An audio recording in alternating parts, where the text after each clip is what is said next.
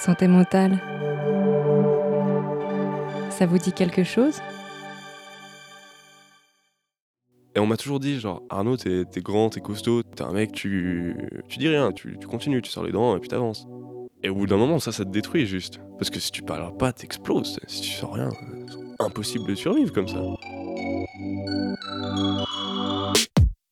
Vous écoutez toi aussi un podcast de Radar RP qui aide à mieux comprendre la santé mentale des autres la sienne. Pour ce troisième épisode, nous avons rencontré Arnaud. À l'école obligatoire, Arnaud n'a pas de très bonnes notes. On lui répète qu'il est plutôt manuel, qu'il ne fera pas le métier de ses rêves. À force, il finit par croire qu'il n'est pas intelligent. Les examens de fin d'études arrivent, Arnaud angoisse tellement qu'il n'arrive plus à se rendre en cours. Il s'enferme dans sa chambre et traverse une grosse dépression. Arnaud revient sur cette période et nous raconte comment sa famille et ses amis l'ont sorti de là. Alors qu'il ne croyait plus en lui, on lui a tendu la main et permis de trouver sa voie. Arnaud se forme aujourd'hui pour devenir assistant socio-éducatif et il adore ce métier.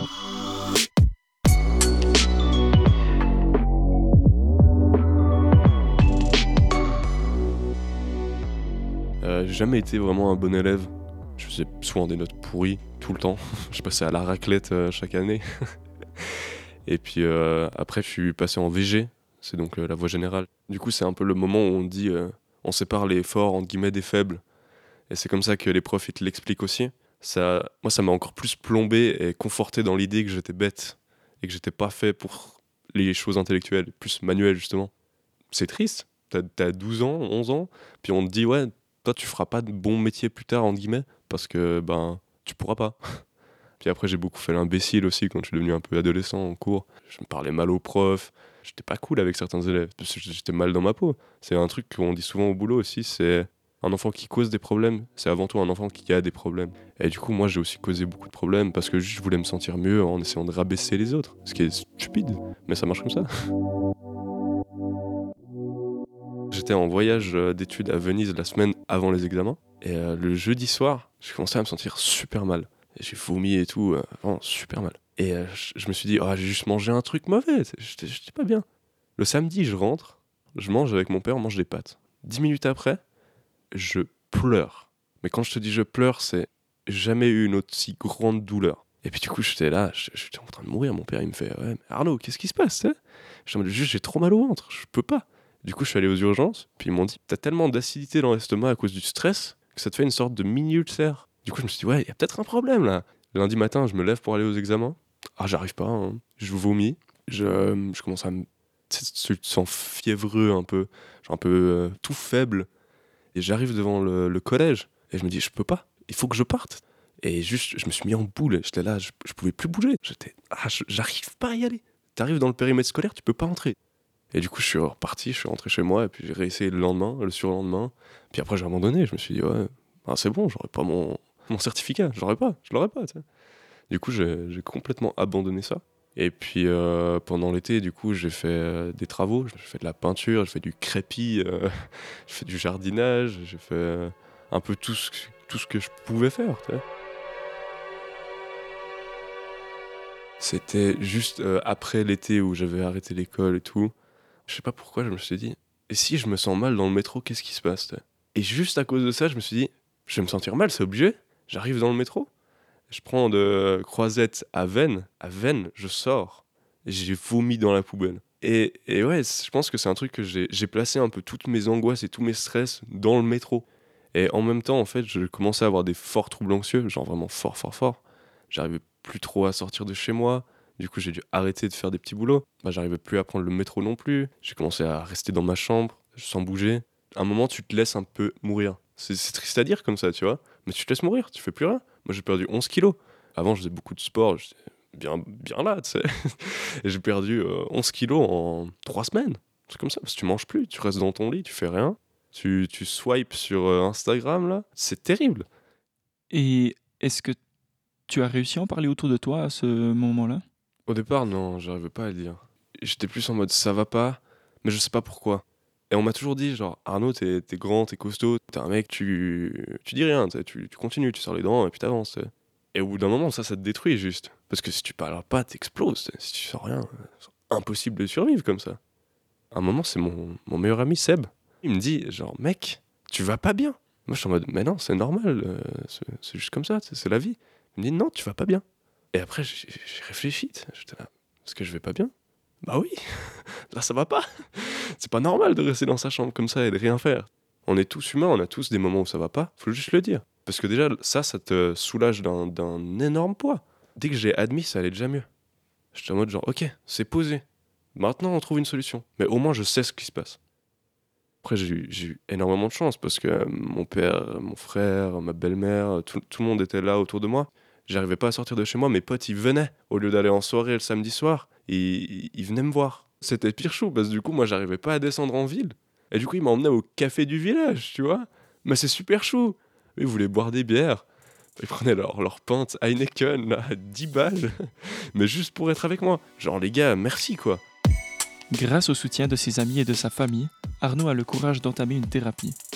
Il lui faudra voir deux psychologues pour trouver la bonne personne à qui parler. Euh, bah, du coup, en fait, en- au même moment, euh, durant l'été, je suis allé voir une psy et euh, elle, elle m'a dit Ouais, euh, Arnaud, euh, ça va pas aller. Vous allez pas vous en sortir. On va vous mettre au, centre thérapeutique de jour. Comme ça, vous serez occupé. Vous serez plus un problème pour vos parents. Puis mon père, il l'a engueulé. Il lui a dit C'est pas un problème. C'est mon fils. je veux m'en occuper. Il a des problèmes. C'est comme ça. Tout le monde en a. Et c'est bien, ce genre de centre. Mais d'abord, faut tenter de faire des thérapies, de faire des choses comme ça, pour pas direct mettre un patient là-bas. Après, du coup, on est parti de cette psy.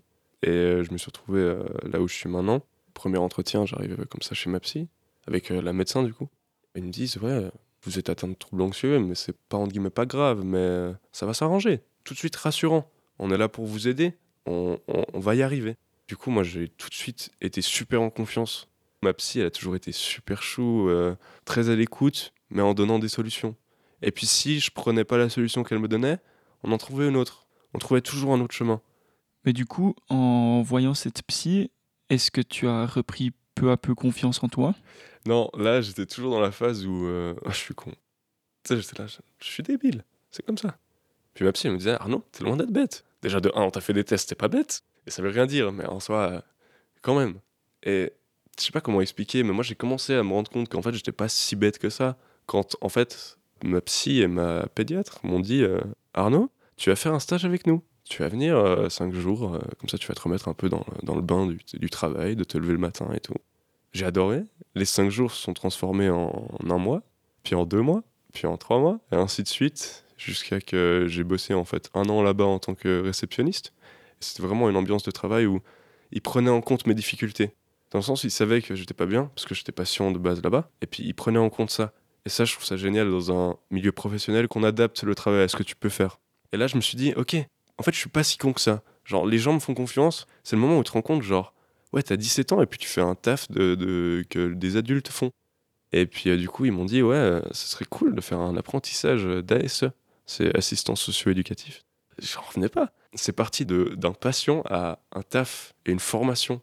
Déjà, moi, je pensais jamais remettre les pieds en classe. Ah, c'était dur au début. euh. Vraiment, j'ai eu beaucoup de peine à retourner en cours et tout. C'est toujours un peu compliqué d'ailleurs. Mais on s'en sort.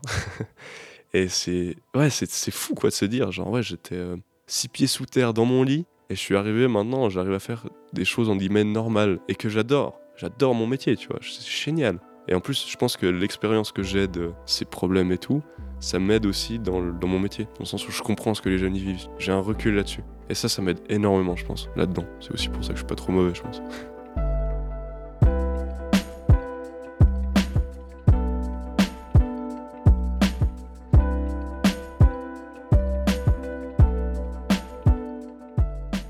Et depuis, comment vas-tu? Est-ce que tu as encore des crises d'angoisse? Euh, J'en ai encore, ouais. Mais je pense que euh, le problème, c'est pas les crises d'angoisse. Je pense que ça existe, je l'ai, c'est comme ça. Le problème, c'est la façon de les gérer. Si tu sais pas les gérer et que tu sais pas l'accepter, tu, tu peux pas mettre le doigt sur ce que c'est. Je pense que tu te sens beaucoup plus mal que si tu sais ce que c'est et que tu apprends des techniques à les gérer. Moi, par exemple, j'ai beaucoup de mal à aller en cours. C'est toujours compliqué, mais euh, j'ai des techniques pour les gérer. Genre, euh, si je commence à avoir envie de vomir, je vais me prendre. euh, c'est tout con, hein, mais je vais me prendre un thé au gingembre et ça me fait du bien, tu sais. Ou euh, je sors, je bois un café, ça me fait du bien et après j'y retourne. Au début, j'arrivais pas à aller du tout. Après, j'arrivais à faire une période. j'arrivais à faire deux périodes la semaine d'après, et toujours avancer dans le sens, dans cette spirale positive. Et puis ma patronne, elle était aussi super chouette avec moi, dans le sens où ils m'ont dit Ouais, Arnaud, t'arrives pas à y aller, on comprend, mais tant que tu te surpasses, que tu fais ton maximum, ça nous va. Et genre, par exemple, la semaine passée, j'avais des tests, et j'ai réussi à y aller parce que on te met pas une pression. Si tu vas, c'est bien parce que tu vas y arriver. Et même si tu vas pas, tant pis, parce que tu n'auras rien perdu. Tu n'auras pas reculé, tu seras resté sur place. C'est d'ailleurs, euh, je travaille à un lieu qui s'appelle la consultation libellule. Il y a quelques mois, je lui ai demandé pourquoi la consultation libellule. Et elle m'a dit la libellule, c'est le seul insecte volant qui avance, va à droite ou à gauche, mais ne recule jamais. Et c'est ce qu'elle voulait pour moi en tant que patient. Et euh, pour nous patients en général. Et j'ai trouvé ça super beau. Dans le sens où c'est vrai, dans la vie, tu peux te planter. Tu peux avancer, tu peux prendre des chemins différents. Comme moi, j'ai pris un chemin différent pour les études. Tant que tu recules pas, c'est bon. Et puis tu peux pas reculer, tu vois. Tu peux pas retourner un jour en arrière.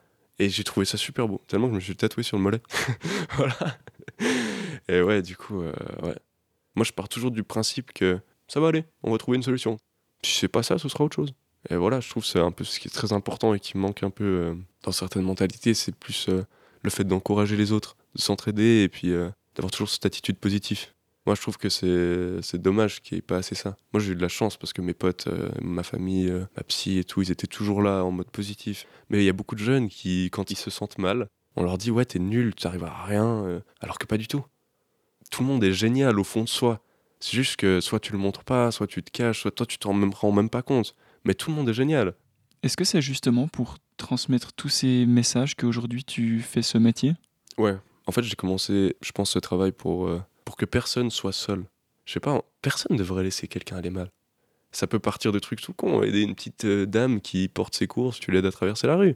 Et je pense que des petits gestes comme ça, ça peut sauver la journée d'une personne, voire sa, vie, entre guillemets. Elle se dit, ouais, je compte pour certaines personnes.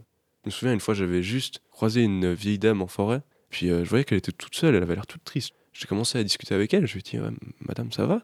Vous voulez discuter, vous voulez qu'on aille boire un truc ou qu'on marche ensemble en forêt? Puis elle me dit oui, avec plaisir et tout. Et puis on, discute. Puis à la fin, elle m'a dit Vous m'avez donné l'impression que je comptais pour quelqu'un. Et je dis Mais bien sûr, on se connaît pas, je connais pas votre prénom, mais vous comptez pour moi. Après coup, qu'est-ce que tu as appris de cette période de crise d'angoisse Bah, quand j'étais dans ma chambre un peu en déprime et tu te sens seul et tu te dis J'ai pas envie d'être un problème pour les autres. Alors que t'es pas du tout un problème pour les autres, clairement pas. Genre les gens qui t'aiment, ils sont là pour te soutenir, et ça te fait du bien de, pouvoir en parler, et eux, ça, leur fait du bien aussi de savoir ce qui t'arrive. Parce que quand t'as un proche qui va pas bien, t'as envie de savoir ce qui se passe. je pense que aussi ce qui m'a fait beaucoup de bien, c'était quand même de pouvoir faire une coupure. Quand t'es tout seul, quand t'es dans ta chambre, ok, ça a beaucoup d'aspects négatifs, mais ça m'a aussi permis, tu vois, de me recentrer euh, sur moi-même et de pouvoir me dire qu'est-ce que je veux vraiment dans la vie. Et je pense que ça, c'est très important. Et euh, je pensais aussi, moi, je me souviens que j'étais beaucoup. Je cherchais des plans alternatifs. J'étais en mode, ok, ça y est, je vais vivre depuis ma chambre. Euh, je vais, je vais gagner de l'argent. Je vais faire du trading depuis ma chambre. je savais pas du tout faire ça. Hein. Et je me plongeais dans de la musique. J'ai commencé à faire de la photo depuis ma chambre. J'essayais beaucoup de trouver des solutions pour échapper au quotidien et à me dire, ok, j'arriverai à m'en sortir même comme ça, tu vois. Et euh, j'ai pu aussi beaucoup euh, apprendre, je pense, de cette période-là. Dans le sens où je me suis dit, ok, donc là j'allais pas bien, c'est ça, allait pas bien. Tu peux me mettre un mot dessus. Mhm. Et il y a des choses que tu as comprises par la suite par rapport à comment tes proches ont réagi, par exemple? Bah Après, mon père, tu vois, il a toujours été là pour moi dès qu'il y avait besoin. Euh, mais de base, il est pas très non plus. Enfin, c'est pas qu'il écoute pas, c'est qu'il est très il, parle beaucoup et il laisse pas forcément la place aux gens de s'exprimer de, temps en temps. Avant, il faisait beaucoup ça, maintenant, il le fait plus. Et euh, il comprenait pas, tu sais. Je comprends qu'on comprenne pas de l'extérieur parce que je parlais pas non plus. et donc, il comprenait pas. Mon père, il était limite fâché, tu sais. Parce qu'il comprenait pas et moi, j'expliquais pas. Je pouvais pas expliquer. Et à un moment, juste, il a, il a commencé à se dire, ouais, mais mon fils, il va vraiment pas bien. En tout cas, lui, comme je, pense qu'il l'a ressenti, c'est que je pense qu'en tant que parent, tu es frustré de pas comprendre ce qui arrive à ton enfant. Et donc tu cherches des réponses là où il n'y a pas de réponse. Mais souvent, ce, genre les parents qui s'énervent parce que tu vas pas bien, c'est parce qu'ils comprennent pas et qu'ils veulent t'aider mais qu'ils n'ont pas le pouvoir dessus. Mon père, il n'avait pas le pouvoir de m'aider. Il pouvait faire de son mieux, mais il pouvait pas m'aider. dans le sens où je devais m'en sortir tout seul ou avec des professionnels de la santé. Mais à un moment, il s'est juste dit, ok, mon fils, il va pas bien, et il fait de son mieux. Et pour ça, moi, je, je le remercie de fou, parce qu'il a tout fait pour moi. C'est vraiment un super-héros. Merci d'avoir écouté le troisième épisode de Toi aussi. Si tu traverses une phase difficile, que tu as des idées suicidaires ou que tu t'inquiètes pour quelqu'un autour de toi, ne reste pas seul. Parle-en à tes proches ou appelle le 147 ou le 143 si tu es majeur. Ils t'écoutent et t'aident 24 heures sur 24. Tu peux aussi écrire anonymement sur les sites web de ontécoute.ch ou ciao.ch. Et si tu cherches des informations sur les troubles psychiques et la santé mentale, rends-toi sur santépsy.ch. Vous avez écouté Toi aussi, un podcast de Radar RP, imaginé et réalisé par Maë Biderman. Vous trouverez les épisodes suivants et l'ensemble des ressources sur toiaussi.ch. Pour ne rien manquer, abonnez-vous à nos plateformes d'écoute et suivez Toi aussi podcast sur Instagram.